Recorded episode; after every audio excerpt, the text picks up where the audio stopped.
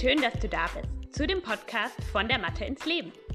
Einem Podcast von einer Physiotherapeutin und Yogalehrerin, die mit einem liebenden und einem kritischen Auge das Yoga von heute betrachtet. Viel Spaß!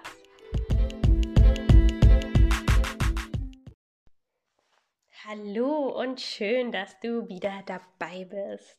Ich freue mich sehr, dass du den Weg in diese Podcast-Folge gefunden hast. Es wird nämlich wieder ein sehr spontanes, gedankenreiches Thema von mir. Ich lag gestern Abend im Bett und ähm, ja, irgendwie hat mich dieses Thema nicht losgelassen und ich dachte, da musst du dich morgen direkt hinsetzen und eine Podcast-Folge drüber machen ja, deswegen sitze ich hier. Ich bin ein bisschen erkältet, aber ich dachte, ich muss das jetzt irgendwie verbalisieren und ähm, mit euch besprechen, ansprechen, ähm, damit diese Gedanken nicht verloren gehen. Ich habe das irgendwie total oft und finde es so cool, dass ich mittlerweile diesen, ähm, ja, diesen Podcast habe oder auch Instagram habe, wo ich dann irgendwie diese Gedanken, die vorbeikommen, auch ausspreche, weil die natürlich sonst auch verloren gehen. Ähm, ich habe ja, ich glaube, das habe ich wirklich früher vermisst, als ich das noch nicht hatte, dass ich so oft so Gedanken hatte und dachte, oh, ich kann das nicht mit meinem Mann teilen, weil den interessiert das einfach nicht. Ähm, aber ich, ähm, ja, will das irgendwie so verbalisieren. Naja, deswegen schön, dass du hier bist, schön, dass du zuhörst. Es geht um das Thema Korrekturen. Korrekturen ähm, ja, entweder wenn, wenn Lehrer, also Yoga-Lehrer korrigieren, ähm, aber auch wenn ähm, wir uns selber korrigieren. Und das ist ja eigentlich so ein Korrigieren, was noch viel wichtiger ist, weil wir es viel häufiger machen, weil ja jeder Yogi es im Endeffekt macht. Und ähm, ich kenne das nur so fr von früher aus dem, aus dem Tanzen, da hat man ja immer einen Spiegel gehabt und man, man ist so darauf fixiert und Darüber korrigiert man sich natürlich auch, aber das ist einfach eine ganz andere Art der Korrektur. Also es findet was ganz anderes in unserem Hirn statt, als wenn wir uns korrigieren, ohne einen Spiegel zu haben und quasi uns nur über unser Fühlen sehen können. Und das ist natürlich viel schwieriger, weil wir kennen das natürlich, visuell etwas zu sehen und das zu korrigieren und ähm, ja, so anzupassen, dass es gerade ist oder ähm, ne, irgendwie symmetrisch ist. Das kennen wir, das können wir super gut und unser Gehirn ist darauf ausgelegt. Ähm, aber dieses Korrigieren von innen heraus, das ist super schwierig und vor allem, weil wir eben auch ähm, ja, gewisse Sachen kennen und als richtig empfinden, als richtig spüren, obwohl ähm, das gar nicht der Fall ist, obwohl wir von außen betrachtet auch ganz anders aussehen. Da hat man natürlich jetzt mit dem ganzen Online-Yoga-Business ähm, auch äh, den Vorteil, dass man sich vielleicht öfter mal ähm, in der Kamera sieht oder beziehungsweise in, in, dem Video, dass man sich aufnimmt und einfach so von außen auch mal betrachten kann, wie sieht das eigentlich aus. Aber da haben wir natürlich auch wieder diesen visuellen Aspekt. Mm, aber wie machen wir es, wenn wir uns nicht sehen und wirklich auf so das Innere quasi vertrauen müssen. Und was ja immer so der Ansatz ist, ähm, vor allem so in dem Yenga-Yoga auch, dass wirklich es so eine ganz strikte Ausrichtung gibt. Ne? Gehen wir jetzt mal vom Krieger 2 aus. Hm, hintere Fußaußenkante ist parallel zur kleinen Mattenkante. Das Knie zeigt nach vorne, am besten noch Kniescheibe, ähm, dritter Strahl. Ähm, der Zehen des vorderen Fußes. Das Becken ist eigentlich auch komplett ähm, seitlich ausgerichtet. Arme parallel zum Boden, Blick nach vorne. Ja, ähm, das ist natürlich in der Theorie auch super, aber ähm, unsere Körper machen das natürlich nicht immer mit. Und das sind natürlich auch wieder visuelle Punkte, die wir haben. Wir können gucken, ist mein, zeigt mein Knie nach vorne, ist mein hinterer, äh, meine hintere Fußaußenkante parallel. Was ich aber wirklich sehr, sehr häufig sehe, ist, dass wir ähm, uns darin verlieren und dann eben auch aufhören zu spüren, weil wir gucken zum hinteren Fuß, der ist, der wird dann korrigiert, der sitzt, dann drehen wir den Kopf nach vorne, gucken zum Knie und in dem Moment ist der hintere Fuß samt gesamten Bein schon wieder in einer anderen Position. Das heißt, wir korrigieren eben auch nur das, was wir dann in dem Moment sehen und alles andere ist dann wieder irgendwie schwarzes Loch. und ähm, dann kam mir eben gestern Abend dieser Gedanke, dass man anstatt von Ausrichtung eher in Aktivität korrigiert. Das heißt, man spürt, wo bin ich eigentlich aktiv, wo muss ich aktiv sein, welche Muskulatur muss arbeiten und dass das im Endeffekt die einzige Korrektur ist, die ich vornehme. Gehen wir jetzt nochmal von unserem Krieger 2 aus.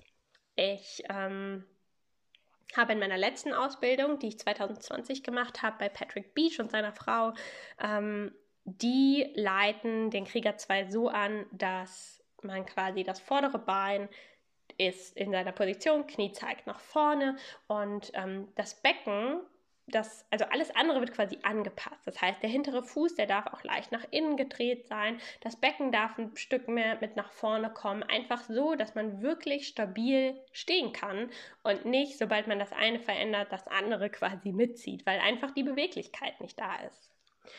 Und das ist quasi so meine Substanz. Das ist mein Start.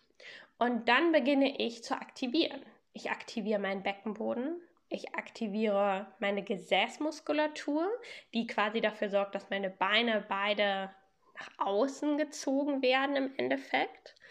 Ähm, ich aktiviere meinen unteren Bauch und ich richte mich auf. Das heißt, ich, ich zentriere mich im Endeffekt und aktiviere auch die Außenrotation und Abduktion, so nennt man das in der Physiotherapie. Das heißt so das Aus- und das Spreizen im Endeffekt. Und wenn ich diese Aktivität habe und meinen Schultergürtel schön ausgerichtet habe, dann ist mein Krieger 2 perfekt, weil was wollen wir in Position? Wir wollen ja die Qualität. Wir wollen ja nicht die, die Asana in ihrer Perfektion, sondern wir wollen die Qualitäten üben, die sie hat. Und Qualität für mich ist die Aktivität in der Position. Ne, wenn ich jetzt davon ausgehe, ich habe einen Menschen, der im Koma liegt und ich bringe diesen schlaffen Körper in den Krieger 2. Okay, das ist jetzt wirklich eine, ein sehr komisches Bild. ähm, entschuldigt, wenn euch das in irgendeiner Form ähm, ihr das komisch findet, das ist auch sehr komisch. Aber ne, ich bringe diesen Körper jetzt einfach mal so ganz theoretisch gesprochen in den Krieger 2, dann hat dieser Krieger 2 ja keine Qualität. Qualitäten kommen ja nur durch Aktivität. Und ähm, ne, das ist so wie, man kommt in den, in den Handstand, aber mich halten irgendwie fünf Leute fest und ich bin da drin, aber ich, ich habe ja gar nicht, ne, also ich kann es nicht halten. Und dann ist es völlig egal, ob meine Zeigefinger jetzt parallel sind oder meine Mittelfinger parallel sind im Handstand. Nein, wenn ich diesen Handstand aktiv halten kann, dann ist die Qualität da. Und ähm, ich glaube, dass wir als Yogalehrer dahin gehen können, besonders jetzt im Online-Business, wo wir die Leute ja auch gar nicht mehr ne, führen können, äh, taktil begleiten können, dann können wir so viel besser über Aktivität das Ganze anleiten. Ne, gehen wir wieder vom Krieger 2 aus. Aktiviere den Beckenboden, richte dein Becken auf. Aktiviere die Po-Muskeln, den unteren Bauch. Zentriere dich, zieh die Rippenbögen nach innen. Lass deine Schulterblätter nach hinten und unten ziehen. Breite die Arme aus. Das sind alles ähm, Aktivitäten und das ist weniger wirklich so dieses strukturelle Ausrichten. Ähm, und das können wir natürlich auch für uns selber nutzen. Das heißt, wir, wenn wir uns in einer Position befinden, denken wir darüber nach, was soll denn jetzt hier aktiv sein? Wenn ich jetzt mich einfach in einen Vierfußstand begebe, dann könnte ich anfangen zu gucken, sind meine Knie unter den Hüftgelenken, sind meine Hände, äh, meine beiden Mittelfinger parallel, sind die auch wirklich unter meinen Schultern, ähm, ne, ist meine Wirbelsäule gerade, aber im Endeffekt werde ich das nie wirklich wissen, weil ich mich nicht sehe und ähm, ne, viel auch fehlinterpretiert werden kann, wenn ich jetzt mich nur auf mein inneres Gefühl ähm, verlasse. Aber was ich steuern kann und wo ich mir sicher sein kann, ist, ob ich aktiv bin. Schiebe ich mit meinen Händen in den Boden? Habe ich meinen Beckenboden aktiviert? Bin ich zentriert? Ähm, lasse ich meinen Hinterkopf nach oben ziehen? Zieht mein Kinn in Richtung Kehlkopf? Ähm, diese Aktivitäten, die können wir fühlen, die können wir steuern. Wir müssen nur wissen, was aktiv ist. Aber das ist im Endeffekt auch fast immer das Gleiche. Po, Bauch, Schulterblätter, Rotatorenmanschette quasi um den Schultern, Schulter, um das Schultergelenk und vorne im Hals. Ich hatte irgendwann mal so einen ähm, Post bei Instagram, ähm, wo das quasi so diese, diese, diese Zickzackkette quasi beschrieben ist, ähm, dass quasi immer wir haben immer einen Bereich, der ist feste und dann hinten ist das quasi inaktiv. Wenn wir jetzt mal von den Hüften ausgehen, vorne in der Hüfte sind wir meist zu und feste und die Po-Muskulatur, die ja quasi da eben dagegenüber ist, ähm, die ist dann eher inaktiv. Und wenn wir dann eine Etage höher geben, haben wir den unteren Rücken, der ist eher feste und vorne die Bauchmuskeln, die sind eher inaktiv. Und so geht das quasi weiter. Mm, guckt mal auf Instagram, da, da ähm, könnt ihr das finden. Wenn ihr das gerne äh, nicht findet und das gerne sehen möchtet, dann schreibt mir einfach auf Instagram und ich schicke euch den Post. Ähm, genau, und diese, diese Zickzackkette, da muss man immer dran denken. Es ist immer Po, Bauch, zwischen den Schulterblättern in dem Bereich, die Schultern an sich, die Rotatorenmanschette, im Gegensatz dann zur Brustmuskulatur und im Halsbereich. Hinten im Nacken sind wir feste, aber vorne brauchen wir mehr Aktivität. Ja, Mensch, Gott sei Dank habe ich das jetzt rausgelassen. ich denke, ihr konntet meine Emotionen dabei wieder spüren. Ähm, meine Zusammenfassung ist, wenn ihr euch selber korrigieren wollt, achtet weniger auf die Struktur von außen, was ihr sehen könnt, und geht mehr nach innen und spürt, was ist aktiv und was ist nicht aktiv. Weil sobald ihr diese Sachen aktiviert, finden eure Hände, eure Füße, eure Knie den Ort, wo sie hin müssen. Ähm, und das kann ja auch jeden Tag unterschiedlich sein, weil ne, wir vielleicht sehr viel gesessen haben und dann haben wir eine ganz andere Spannung vorne in den Hüftbeugern.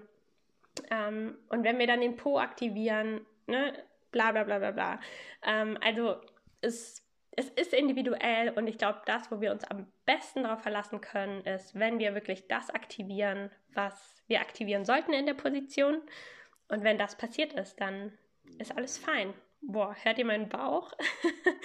ich habe Hunger. Ich glaube, ich gehe jetzt mal Mittagessen. Ähm, Vielen, vielen Dank fürs Zuhören. Ich hoffe, ihr konntet was aus der Folge mitnehmen. Es hat mir auf jeden Fall sehr viel Spaß gemacht. Schreibt mir sehr gerne, wenn ähm, euch die Folge gefallen hat, wenn ihr noch irgendwelche Anregungen dazu habt. Ähm, ich freue mich immer total, mit euch in Kontakt zu treten, ähm, zum Beispiel über Instagram, ähm, aber auch per E-Mail. Und ähm, ja, ich wünsche euch einen wunderschönen restlichen Tag und bis zum nächsten Mal.